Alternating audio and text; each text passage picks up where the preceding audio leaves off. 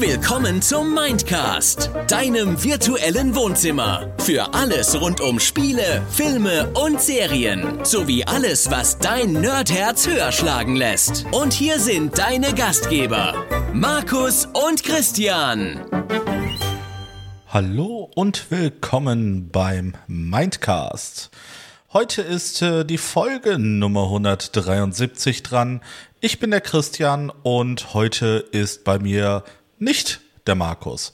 Denn ich sitze alleine zu Hause in meiner Wohnung und nehme diese wunderschöne Folge hier jetzt auf, weil der Markus kann bei diesem Thema, was ich mir ausgesucht habe, heute leider mal nicht mitreden. Dementsprechend müsst ihr jetzt erstmal nur mit mir Vorlieb nehmen, aber ich denke, wir kriegen das schon hin. Und zwar, warum kann der Markus nicht mitreden? Es geht darum, ähm, ich möchte gerne einen kleinen Erfahrungsbericht äh, mit euch teilen. Und zwar habe ich äh, im Zuge eines Community-Treffens äh, von drei Twitch-Streamern das Indie Games Festival besucht in Köln. Und äh, ja, ich würde euch gerne einfach mal einen äh, kurzen Einblick darüber geben, äh, was ich da so erlebt habe und äh, was ich da angespielt habe. Ich werde euch ähm, im Zuge dieser Folge vier Games nennen oder mit, äh, über vier Games sprechen, die ich mir so ein bisschen näher angeguckt habe und auch zum Teil selber angezockt habe. Jetzt erstmal so ein bisschen zum Indie Games Fest, äh, so ein paar kleine Hintergrundinformationen. Und zwar fand das Indie Games Fest äh, nun zum vierten Mal statt, 2019 zum allerersten Mal. Damals noch im Meltdown, dem heutigen Lost Level, eine Bar im Kölner Süden. Und äh, ja, das hat sich allerdings 2021 dann geändert, nachdem 2020 nur online war. 2021 wurde der Ort gewechselt zum äh, Wasserturmhotel Hilton in Köln. Und ich muss ehrlich sagen, auch äh, wenn das Lost Level eine sehr schöne Bar ist, ähm, ich kann mir nicht vorstellen, dass das äh, irgendwie ein sehr perfekter Ort zum äh, Halten einer, äh, eines Indie Games Festivals ist, ähm, wenn ich mir vorstelle, äh, dass es ein bisschen ja gedrungener zugeht, da in äh, dieser Örtlichkeit, kann natürlich auch sein, dass die einen größeren Raum zur Verfügung haben, den ich noch nicht kenne. Allerdings, äh, ja, könnte ich mir vorstellen, dass das eine sehr kuschelige Angelegenheit war beim ersten Indie Games Festival. Wie dem auch sei, am 2. Äh, und 3.6. im Wasserturm Hotel in Köln gab es äh, die vierte Ausgabe des Indie Games Festival, ähm, bereitgestellt vom Veranstalter der Indie Hub UG aus Hürth. Und äh, ja, was kann ich äh, dazu sagen? So mein Ersteindruck, als ich äh, da drauf kam, erstmal ein äh, wunderschönes Gelände, das wirklich richtig, ja, klein und familiär daherkommt, würde ich jetzt mal sagen. Ähm, als wir da ankamen, war ja das, das Hotel selber ähm, ein sehr schönes Gebäude mit dem präsenten Wasserturm in der Mitte. Also absolut nicht zu übersehen von weitem und äh, ja, es ist eine sehr schöne Location, muss ich sagen. Und für dieses Indie Games Festival haben sie äh, sich diverse Räume gebucht, ähm, die dann quasi zusammengesetzt wurden, dadurch, dass man einfach alle Türen geöffnet hat. Und äh, insgesamt waren es äh, fünf größere Konferenzräume mit einem äh, Hauptkonferenzraum quasi, in die die anderen äh, Konferenzräume abgehen. Und äh, ja, dort konntet ihr dann an diversen Tischen dann Spiele anzocken, mit den Game Develop äh, Developern reden oder was weiß ich, irgendwie mal ein bisschen äh, drumrum streifen, äh, wie ich das äh, zuerst gemacht habe. So die erste Stunde war eigentlich bei mir nur so sondieren, was habe ich da äh, oder was erwartet mich dort, was kann ich da sehen, weil äh, bei über 40 Ausstellern und Spielen ist das doch schon eine ordentliche ähm, Anzahl, die man sich da reinziehen kann. Und ähm, leider hatte ich nur den dritten sechsten, also den Samstag zur Verfügung, weil der zweite sechste, ein Freitag, ja, ist halt so ein bisschen schwierig. Es gibt Leute, die auch arbeiten müssen. Ja, blöd für mich. Aber egal. Ne? Äh, es hat, dieser Tag hat eigentlich gereicht, um äh, mal einen groben Eindruck oder sogar einen etwas äh, tieferen Eindruck zu kriegen, ähm, was so auf dem Indie-Games-Markt los ist. Na, man muss nämlich dazu sagen, Indie-Games sind eher von kleineren Studios, teilweise auch Einzel. Ähm, äh, äh, einzelnen Game-Developern, die das äh, Ganze zur Verfügung stellen.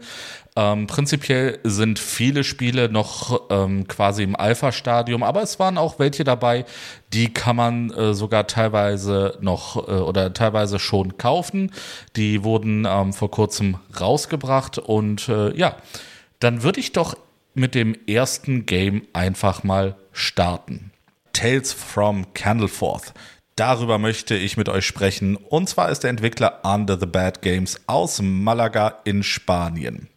Tales from Candleforth ist ein Horror 2D Point-and-Click-Adventure mit einem, ja, ich würde sagen, im Comic-Stil äh, gehalten.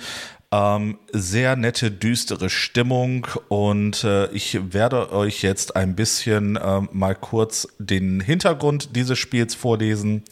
Und zwar Sarah hat eine Bestellung für die Apotheke erhalten, aber ihre Großmutter ist verschwunden und ist nicht da, um diese Bestellung entgegenzunehmen. Sie muss einen Trank für einen Jungen im Dorf Candleforth zubereiten, der an einer seltsamen Krankheit leidet. Sie hat es schon oft getan, ihre Familie hat sich immer um das Dorf gekümmert, aber irgendwas stimmt nicht. Etwas blutet von woanders und imprägniert alles, was damit in Berührung kommt. Und zwar mit dem Bösen. Ja, dieser Titel ähm, ist, wie gesagt, ein Horror 2D Point-and-Click-Adventure. Und ähm, ja, mein Ersteindruck, ich habe es jetzt nicht selber gespielt, sondern äh, ich habe jemandem anderes äh, dabei zugesehen. Ähm, was mir erstmal aufgefallen ist, ist ähm, die düstere Stimmung. Ne? Also ähm, dieses Spiel schafft es, eine äh, recht düstere, äh, spannende Stimmung ähm, zu generieren, weil das, das Ganze ist sehr, äh, ja, absolut nicht farbenfroh gehalten. Ne? Äh, überwiegend ist es so schwarz, bräunliche Erdtöne. Ne? Also was, was an, ähm, was an Farben da ist, es ist nicht viel. Ne? Und das Ganze ähm, ist auch noch, ähm, wie gesagt, in einem Comic-Stil gezeichnet, unheimlich schön gemacht. Was mir direkt aufgefallen ist, ist auch, ähm, das, das, das Krasse dabei war, ihr, ihr müsst euch vorstellen, ähm, ihr schaut wie klassisch in einem Point-and-Click-Adventure aus der Sicht äh, des Protagonisten. Und in dieser Sicht ähm, fängt es auf einmal an, äh, nachdem es eher ruhiger angefangen hat, ähm, dass auf einmal so, so Verzerrungen im Raum sind. Ne? Und diese Verzerrungen treten ganz plötzlich auf. Und ihr könnt diese Verzerrungen, das sind, ähm, ja, ihr könnt euch vorstellen, das ist wie Risse im, äh, in eurer Sicht in diesem Bildschirm. Diese Risse könnt ihr aufmachen.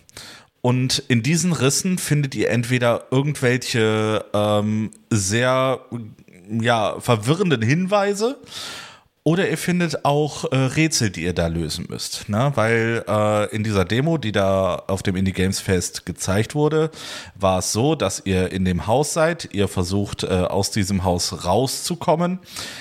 Allerdings ist die Tür verschlossen, ne? eben durch so einen jenen Riss. Und äh, diesen Riss äh, oder dieser Riss beinhaltet eine, äh, ein Rätsel, das ihr erst lösen müsst, um überhaupt aus dem Haus rauszukommen. Dementsprechend sucht ihr natürlich in diesem Raum, in dem Haus ähm, nach verschiedenen Hinweisen, wie ihr das Rätsel lösen könnt. Alles in allem, wie gesagt, äh, diese Demo ging etwa eine halbe Stunde, ähm, war wirklich sehr spannend gemacht, hat einen äh, guten Eindruck äh, vermittelt und ähm, jeder, der auf Point-and-Click-Adventures äh, eher aus der Horrorszene äh, steht, also irgendwie so ein Beispiel würde mir jetzt ad hoc leider nicht einfallen, aber ich kann es wirklich empfehlen für den demjenigen oder diejenige ist dieses Spiel genau das Richtige. Und ähm, es gibt's auf Steam schon auf der Wishlist äh, zu holen. Ne, man kann sich das schon auf die Wishlist packen. Release geplant ist im November 2023. Und äh, ja, ich äh, konnte mal ganz kurz mit dem Game Dev äh, aus Spanien darüber sprechen. Und äh, die sagten, es ist ein äh, eher kleineres äh, Studio, ähm, die Under the Bad Games. Und ähm, er hat am meisten mit an diesem äh, Projekt gewirkt. Und äh, ja, er sagte, ähm, es hat ihm sehr viel Spaß gemacht, äh, das herzustellen bzw. zu entwickeln, weil äh, er liebt Horrorfilme und Horrorgeschichten und äh, ja, das sieht man dann auch sehr gut in diesem Spiel. Gut, kommen wir äh, zu einer etwas ähm, ja anderen Art Genre, ähm, was jetzt diese Spiele angeht. Und zwar kommen wir zu einem kleinen Ode aus dem schönen Deutschland. Genauer gesagt äh, wurde dieses Spiel in Berlin entwickelt. Und zwar heißt das Spiel Duru, a game about moles, rats and depression. Vom Studio Twisted Ramble ein 2D-Puzzle-Plattformer. Okay, ähm, jetzt könnte bei dem einen oder anderen so ein bisschen die Alarmklinge schellen, weil Depression, Depression. Ähm, ja, es geht tatsächlich um Depression in diesem Spiel. Allerdings ähm, eher so damit, wie kann man diese Depression ähm, so ein bisschen in einem Spiel darstellen. Was macht Depression mit einem? Und das wird da spielerisch so ein bisschen ähm, beigebracht. Also, ne, ihr müsst euch vorstellen, dieses Spiel ist jetzt nicht so, äh, ne, so, so, so was wirklich runterziehendes, sondern ähm, das Setting selber ist äh, sehr niedlich gehalten. Ähm, ich werde da gleich so ein bisschen mehr drauf eingehen und euch so ein bisschen die Hintergrundgeschichte vorlesen. Ähm, das Ding ist einfach, ähm, es soll auf spielerische Weise so ein bisschen mit dem Thema Depressionen umgehen, ähm, soll euch nicht runterziehen, soll, sondern ähm, so ein bisschen mehr erklären. Ne? Was ist Depression und ähm, was macht das mit einem? Wie wirkt es sich dynamisch in einer Gruppe aus? Das ist so der Hintergrund von diesem Spiel. So, jetzt zu der Geschichte. Das Leben in der Graumullenkolonie ist einfach, aber nicht immer einfach. Tudi ist nicht die stärkste und schon gar nicht die größte der Graumullen, aber sie nutzt ihren Verstand und ihre Beweglichkeit, um auf der Suche nach Nahrung durch Tunnel zu manövrieren. Eines Tages trifft sie auf Bell, ein unheilvolles sechsbeiniges Wesen, das einfach beschlossen hat, bei ihr zu bleiben. Tuli ist sich über deren Herkunft und Absicht nicht im Klaren und weiß nicht, was sie von ihrem neuen Begleiter halten soll den nur sie sehen kann. Gut, ne? Findige äh, Zuhörer haben jetzt wahrscheinlich herausgefunden, äh, was Bale äh, darstellen soll. Genau, richtig, die Depression, weil äh, Tully kann nur sie sehen. Und äh, als kleine Hintergrundinformation, ähm, wer noch nicht weiß, was Graumulle sind, Graumulle leben in Afrika südlich der Sahara, unter anderem in Ghana, Nigeria und Kongo. Äh, die gehören zu einer äh, Mullenart, ne? also äh, findige ähm, Comic- oder Zeichentrick-Serienfans äh, der früheren Stunde, sage ich mal, äh, kennen vielleicht noch Kim Possible mit äh, ihrem besten Kumpel da und der hat ja einen Nacktmull. Ne? So, und äh, diese Graumulle sind halt weniger nackt, ne? sie sind eher äh, plüschig und ähm, ja, mit äh, eben solch einem Graumull äh, der Tuli genannt wird, ne, oder die Tuli genannt wird, ähm, geht man da auf Abenteuer beziehungsweise auch auf Nahrungssuche. So und in diesem Spiel wird äh, so ein bisschen spielerisch beigebracht, ähm, was Depressionen eigentlich so anrichten können im täglichen Leben, in einer dynamischen Gruppe. Was kann das äh, alles mit einem machen? Ne? Ähm, wie gesagt, äh, Bale wird dann quasi als die Depression in äh, Gestalt eines, ich sag mal, so eine Art äh, äh, Monsters. Ja, ich würde es ich einfach mal als Monster deklarieren. Ähm, Bale ist dann dieses Monster, was halt diese Depression darstellt. Und äh, Bale versucht halt euch im Spiel so ein bisschen so in die Quere zu kommen. Ne? Und ähm, was das Besondere an dem Spiel äh, noch ist, dieses Spiel kommt gänzlich ohne Sprache aus. Ähm, wenn man äh, in Kommunikation mit anderen Graumullen in diesem Dorf äh, kommt, dann äh, geht das meistens über Bilder. Und äh, diese Bilder können euch sowohl Hinweise als auch so ein bisschen oder erzählen euch auch ein bisschen diese Geschichte, ne, diese Hintergrundgeschichte, ähm, was da so in dem Dorf abgeht. Und ähm, ja, ich finde das unheimlich schön gemacht. Ich äh, konnte so ein bisschen dabei sein, als äh, einer der Streamer mit den äh, Game Devs geredet hat. Und ähm, ja, man hat äh, gesagt, dieses Studio ist noch ein, äh, ist ein sehr kleines Studio. Ähm, prinzipiell haben äh, größtenteils nur zwei Leute an diesem Spiel programmiert, was ich wirklich erstaunlich finde. Und ähm, die beiden Game Devs, die Damen, ähm, die waren äußerst sympathisch. Also ich muss sagen, ähm, wie gesagt, Duru, a game about moles, rats and depression, ähm, kann ich euch einfach mal vielleicht so als Reinspiel-Tipp ähm, empfehlen, wenn ihr mal auf was eher ähm, ungewöhnlicheres steht und ähm, das äh, Thema Depression euch auch nicht zu sehr triggert. Ähm, ich finde es einfach auch von der Machart richtig süß gemacht und wer auf äh, Puzzle-Plattformer steht, der ist da sehr richtig äh, angekommen. Das Spiel sowie eine Demo sind auf Steam verfügbar. Das Spiel ist jetzt seit Mai 2023 raus. Kostet 19,90 Euro auf Steam und äh, ja, ich kann euch empfehlen, guckt einfach mal rein. Vielleicht ist das was für euch, wenn ihr irgendwie was ähm, Nettes zum Zwischendurch zocken braucht, was auch ein bisschen Tiefgang hat.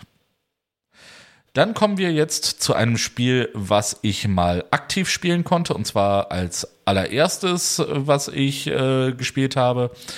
Und zwar das Spiel Two Strikes von Retro Reactor. Two Strikes ist ein 2D-Kampfspiel und ähm, das Besondere an diesem Kampfspiel, also ihr müsst euch das als eine Art Duell im feudalen Japan vorstellen, äh, und zwar aus der Sengoku-Periode. Und äh, wie der Name Two Strikes schon sagt, ist das ein Duell mit Schwertern oder äh, Stäben halt äh, ne, mit ganz klassischen mittelalterlichen japanischen Waffen, ne, wie einem Katana, Wakizashi ne, und so weiter. Und zwar ähm, Two Strikes kommt nicht von ungefähr, weil ihr müsst euren Gegner mit maximal zwei Schlägen erledigen. Ihr habt die Möglichkeit, entweder äh, einen äh, leichten Schlag oder einen schweren Schlag zu machen. Und ähm, der leichte Schlag, äh, der braucht diese sogenannten Two Strikes. Und mit dem schweren Schlag, wenn ihr da trefft, reicht ein Streich und der Gegner ist tot. Das Ganze ist, äh, wie gesagt, so ein bisschen im äh, Comic-Stil gehalten. Das ist äh, für mich persönlich sehr cool. Äh, irgendwie habe ich äh, generell sehr viele Comic-Stil-mäßige ähm, Games hier gerade aufgelistet, merke ich gerade. Aber egal, egal. Es ist wirklich sehr schön gemacht und ähm, der Game Dev von Retro Reactor äh, hat mir auch gesagt, ähm, diese Figuren, die ihr da spielt, die sind alle handgezeichnet, was man auch wirklich sehr gut erkennen kann. Und ähm, die Animationen sehen unheimlich schön aus. Das ist ähm, richtig gut gemacht. Farblich ähm, könnt ihr euch vorstellen, das Ganze in Schwarz-Weiß und Rot gehalten. Ne? Ähm, recht blutig. Davon mal ganz abgesehen, ne? Äh, und von daher äh, gilt oder ist die rote Farbe doch sehr prominent dort. Und ähm, ja, das, äh, dieses Spiel ist, würde ich sagen, nicht unbedingt für jemanden geeignet, der nicht so wirklich frustresistent ist. Ne? Also man, man muss da wirklich ähm, eine ordentliche Reaktion haben Ähm, sonst ist man ganz schnell hinten dran. Und äh, das habe ich dann auch gemerkt. Ich habe es äh, mit jemand anderem zusammengespielt. Ähm, am Ende ist ein Unentschieden rausgekommen. Wir haben jeder zweimal äh, gewonnen. Ne? Aber man muss schon sagen, das ist so, wenn du nicht schnell genug reagierst und parieren kannst, äh, ist das Leben deines Avatars sehr schnell vorbei. Na, wie gesagt, Two Strikes, der Name ist Programm. Ähm, das Spiel gibt es jetzt gerade im Early Access bei Steam für 12,99 Euro und ähm, ich kann es jedem empfehlen, der mal einen 2D-Prügler spielen möchte, der wirklich nichts verzeiht und ähm, ja, das, das, das Ding ist wirklich schön casual. Das kann man einfach zwischendurch einfach mal zocken. Es soll auch irgendwann einen Story-Modus geben, den gibt es jetzt gerade noch nicht. Es gibt nur diesen Duell-Modus. Aber äh, zum Reinschauen im Early Access, ähm, ich sag mal bei 13 Euro, äh, da kann man schon ein paar Stündchen und vor allem äh, ein paar Duelle machen. Das lohnt sich auf jeden Fall. Und es sieht einfach unheimlich schön aus. Als letztes Spiel was ich auch äh, selber gespielt habe mit einer anderen Dame zusammen. Äh, das ist Jan Guardians von den Pentapaw Studios.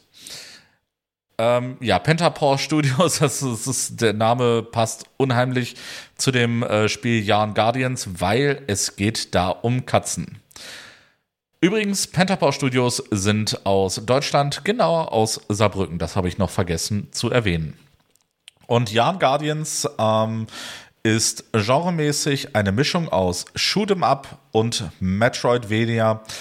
Wobei ich würde äh, grob einen Vergleich zu Cuphead ziehen. So, worum geht es in Yarn Guardians?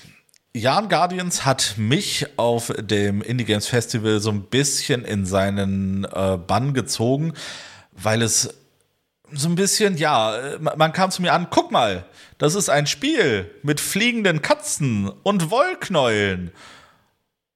Okay, alles klar. Fliegende Katzen. Ja. Wollknäuel. Ja. Sie fliegen wegen dieser Wollknäuel. Die Wollknäuel sind magisch. Und ich denke mir so, what the fuck? Was haben die Game Devs geraucht? Aber gut, aber gut. Ne? Äh, ich, ich mag ähm, Spiele mit äh, recht komischen Ansätzen. Ähm, und von daher passt das ja für mich wie die Faust aufs Auge. Ne? Und ähm, die Kollegin und ich, wir haben uns einfach mal dran gesetzt und wollten uns einfach mal so ein bisschen äh, bedudeln lassen, mal gucken, wie ist das Spiel.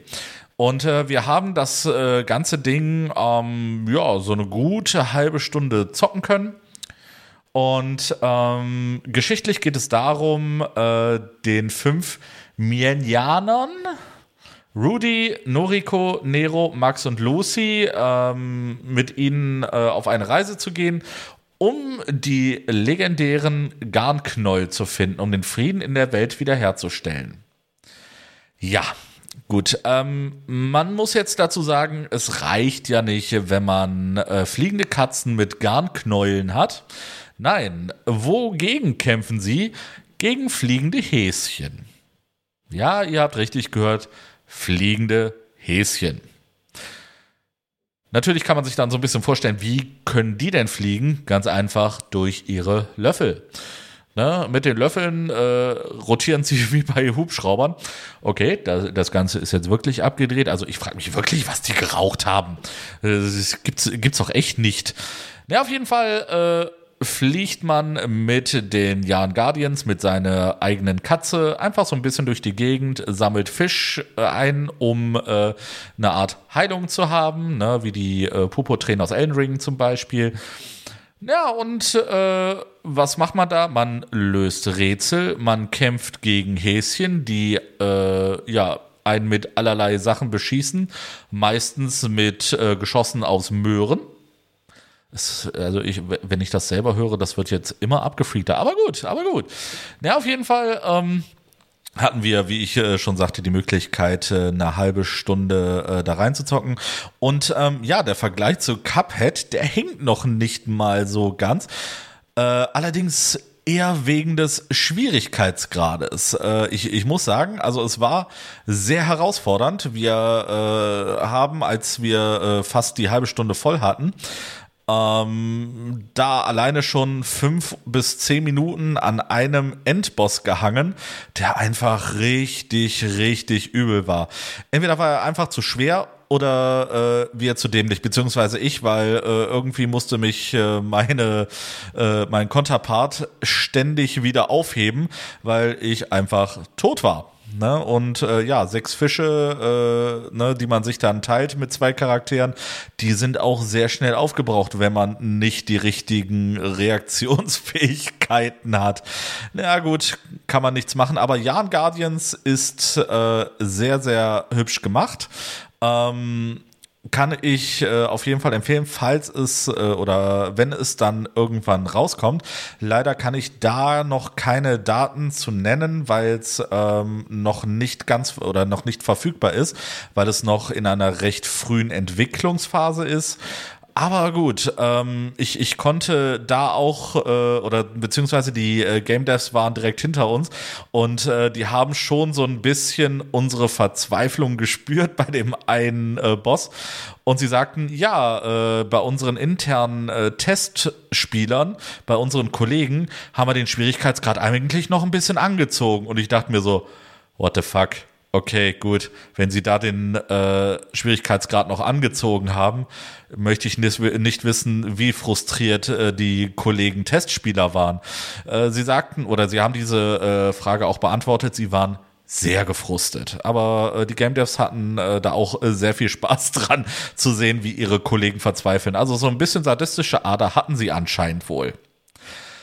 Ja, dann ähm, möchte ich gerne noch auf ähm, zwei Honorable Mentions äh, aufmerksam machen. Ähm, das sind zwei Sachen, die ich äh, beziehungsweise äh, ja, die ich zum Teil selber gespielt habe. Ähm, einmal Once Upon a Tile, einmal Future Box Pinball. Ähm, das Once Upon a Tile, das habe ich leider nicht selber spielen können, habe aber recht lange dabei zugesehen. Also oh, so eine gute halbe Stunde habe ich da bestimmt verbracht, weil ich die, äh, weil ich das ähm, Spielprinzip sehr interessant finde. Ähm, allen, denen Dorfromantik etwas sagt, das Spiel, ne, das sind dann so, so äh, Teile, die man äh, aneinanderreiht ne, und dann das Dorf äh, aufbaut und dann Punkte dabei sammelt. Ähm, diesen Vergleich kann ich dabei ziehen, weil man hat dort auch die Möglichkeit, einen äh, Dungeon zu errichten. Das ist nämlich ein äh, sogenannter Dungeon Crawler. Und äh, dieser Dungeon Crawler, äh, der ist ähm, ja, der besteht dann halt aus äh, hexagonalen Feldern und äh, auf diesen hexagonalen Feldern gibt es noch verschiedene Felder, weil Ziel des Spieles ist, äh, man muss zum Beispiel Schätze finden, äh, eine bestimmte Anzahl, äh, Stärke erringen äh, über eine bestimmte Punktzahl. Und äh, wenn man die erreicht hat, dann darf man zum Endboss gehen und ihn besiegen. Ne? Also ja, besiegen heißt dann einfach, man hat genug Stärke, man hat genug Schätze, geht dann zum Endboss und dann ist er besiegt.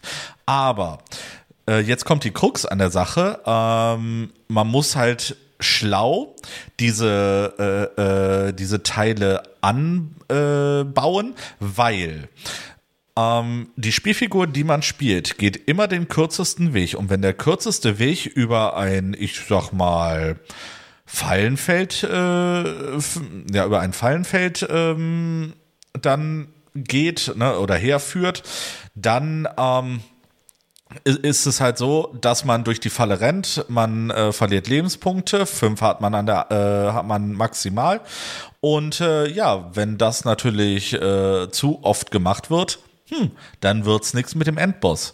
Und so bring, äh, bringt das diese taktische Komponente. Man muss halt gucken, wie setze ich diese Teile geschickt ein, dass man ja einerseits die äh, geforderten Elemente zusammenkriegt und dann am Ende den Endboss noch besiegen kann. Ne, ohne selbst durch die Fallen oder zwischen äh, zu sterben. alles in allem sehr schön, sehr taktisch, sehr frühes Entwicklungsstadium ähm, zum Zeitpunkt der äh, des Indie Games Festes ähm, war das Spiel drei Wochen in der Entwicklung. Und ich muss sagen, für drei Wochen in, Entwi äh, in Entwicklung äh, sah das Spiel wirklich richtig, richtig gut aus. Also ich fand's sehr interessant. Ich werde ein äh, Auge drauf haben, weil ich glaube, das ist ein Titel, den ich dann später selber spielen will. Ne? Ähm, der Game Dev hat auch gesagt, ähm, dass er da auch einen Story-Modus noch mit reinbringen will und nicht nur stures Aneinanderbappen äh, von ähm, verschiedenen Hexagonalfeldern und dann irgendwann äh, ist das Spiel vorbei. Nein, er möchte irgendwann äh, da so ein bisschen mehr Tiefe reinbringen. Ich bin gespannt. Ich werde es mir wahrscheinlich holen, wenn es dann irgendwann raus ist. Once Upon a Tile, bitte halte das auch im Auge. So, und äh, dann das zweite Honorable Mention, ähm, das habe ich dann wieder selber ausprobiert, weil das für mich mal äh, eine ganz abgefreakte Sache war.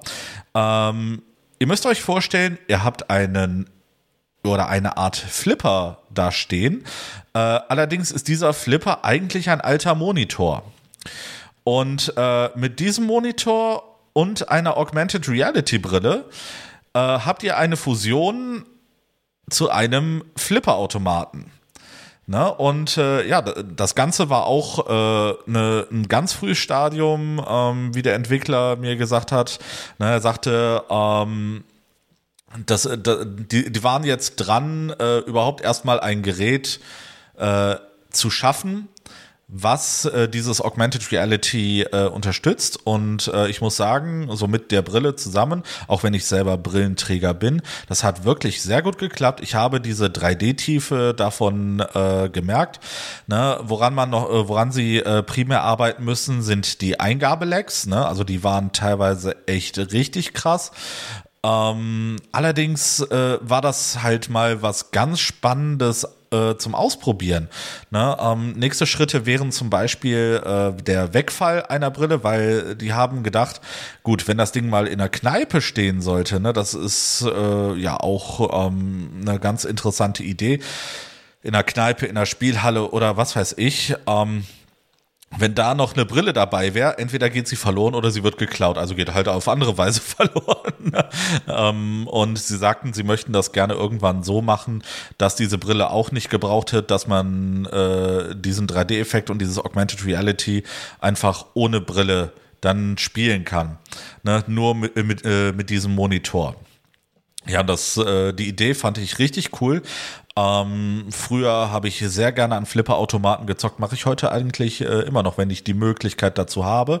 Äh, ich will auch mal irgendwann ins äh, Flipper-Museum nach Andernach, muss ich ehrlich sagen. Und äh, ja, das ist, das ist eine äh, recht interessante äh, Geschichte für mich. Und ja, dementsprechend ähm, war das natürlich äh, ein absolutes Muss für mich, das Ding einfach mal auszuprobieren. Und äh, ja, es hat mich äh, direkt gecatcht und absolut äh, hoffe ich, dass es irgendwann mal eine Serienreife erlangt und nicht irgendwann, äh, ja, ich sag mal, der Zeit zum Opfer fällt. Ich hoffe, die Jungs bleiben da dran, weil das Konzept fand ich super spannend. Ja, damit äh, bin ich quasi mit den Spielevorstellungen äh, durch. Wie gesagt, das war für mich das allererste Indie Games Festival und ich fand es super spannend. Wie gesagt, es war halt auch ähm, schön, dass das mehr so eine familiäre Atmosphäre hatte. Das Ding war nicht so überlaufen wie zum Beispiel eine Gamescom. Die werde ich mir äh, lustigerweise im August auch ansehen. Ne? Ähm, dadurch, dass ich äh, Tickets für den Pressetag habe, ähm, werde ich mir das Ganze mal äh, wieder in groß geben. Das wird das erste Mal nach 13 Jahren oder nee, nach 10 Jahren sein ähm, wo ich auf einer Gamescom anzutreffen sein werde. Ich bin mal gespannt, ähm, wie das jetzt im Gegensatz, wie mir das gefällt, äh, zu dem Indie Games Fest. Äh, natürlich hat die Gamescom auch einen äh, Indie Bereich. Ne? Da werde ich mich wahrscheinlich auch sehr viel aufhalten. Ne? Einfach äh, mit einer höheren Chance vielleicht selber da auch mal zocken zu können. Das ist so mein Hintergedanke dabei. Aber ja, ich, ich hoffe generell, dass äh, der Pressetag nicht so überrannt sein wird wie äh, die anderen Tage, vor allem der Samstag und der Sonntag. So, jetzt bin ich äh, erstmal äh, durch äh, mit dem Bericht über das Indie Games Fest. Und ähm, bevor ich euch dann in den gesegneten Sonntag entlasse oder wann auch immer ihr diese Folge hört, ne, äh, möchte ich gerne noch ein kleines Shoutout machen. Und zwar habe ich ja gesagt, das Ganze hat sich ähm, über ein Community-Treffen entwickelt. Äh, sonst wäre ich wahrscheinlich gar nicht auf dieses Indie Games Fest äh, ähm, aufmerksam geworden. Und äh, ja, diese, äh, diese Community ähm, oder beziehungsweise die liebe Kosi Ko Akuma, ähm, hat das Ganze so ein bisschen organisiert. Was heißt so ein bisschen? Sie hat das Ganze organisiert. Danke dafür nochmal an dieser Stelle. Ähm, wir waren insgesamt um die 20 Leute, ähm, darunter drei Streamer. Ne? Wie gesagt, die liebe Kosiko Akuma. Dann hatten wir noch den Orc J dabei und den lieben Hallerson, äh, bei dem ich äh, schon am längsten mit in dem ähm, Twitch-Stream bin. Ich verfolge ihn jetzt seit äh, gut zwei Jahren und äh, ja, lustigerweise war es das erste Mal, obwohl er nicht weit von mir wohnt, ähm, das erste Mal, dass wir uns wirklich im Real Life getroffen haben. Und äh, ja, es war generell eine schöne Geschichte. Ähm, es hat mir sehr viel Spaß gemacht. Ähm, es waren sehr angenehme Leute dabei, ne, mit denen ich dann auch, wie gesagt, auf dem Indie Games Fest äh, teilweise zusammenzocken durfte. Äh, danke nochmal äh, bei Young Guardians an Blubberblub. Ne? Das, ich glaube, wir waren äh, sowas von im Rage-Modus. Zumindest ich war teilweise am Verzweifeln. Naja, auf jeden Fall, ähm, wie gesagt, nochmal vielen Dank und das kleine Shoutout an die Twitch-Streamer Kosiko Akuma, OrgJ und Hallerson. Danke dafür. So, das war's dann auch von meiner Seite. Ich hoffe, diese Folge hat euch Spaß gemacht, auch wenn der äh, Markus heute mal nicht dabei war. Ähm, wir hören uns dann nächste Woche wieder oder wie gesagt, je nachdem, wann ihr das hört. Einfach, wir hören uns in der nächsten Folge wieder. Damit sage ich, lebt lang und in Frieden. Tschüss.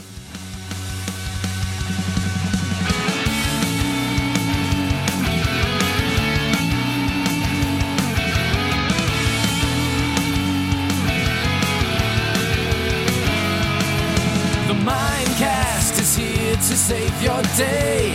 Games, movies, and more for geeks and nerds. Your favorite podcast ever. The Mind Stalker is on his way. The Mindcast is here to save the day. The Mind Stalker is on his way. Talking about things that might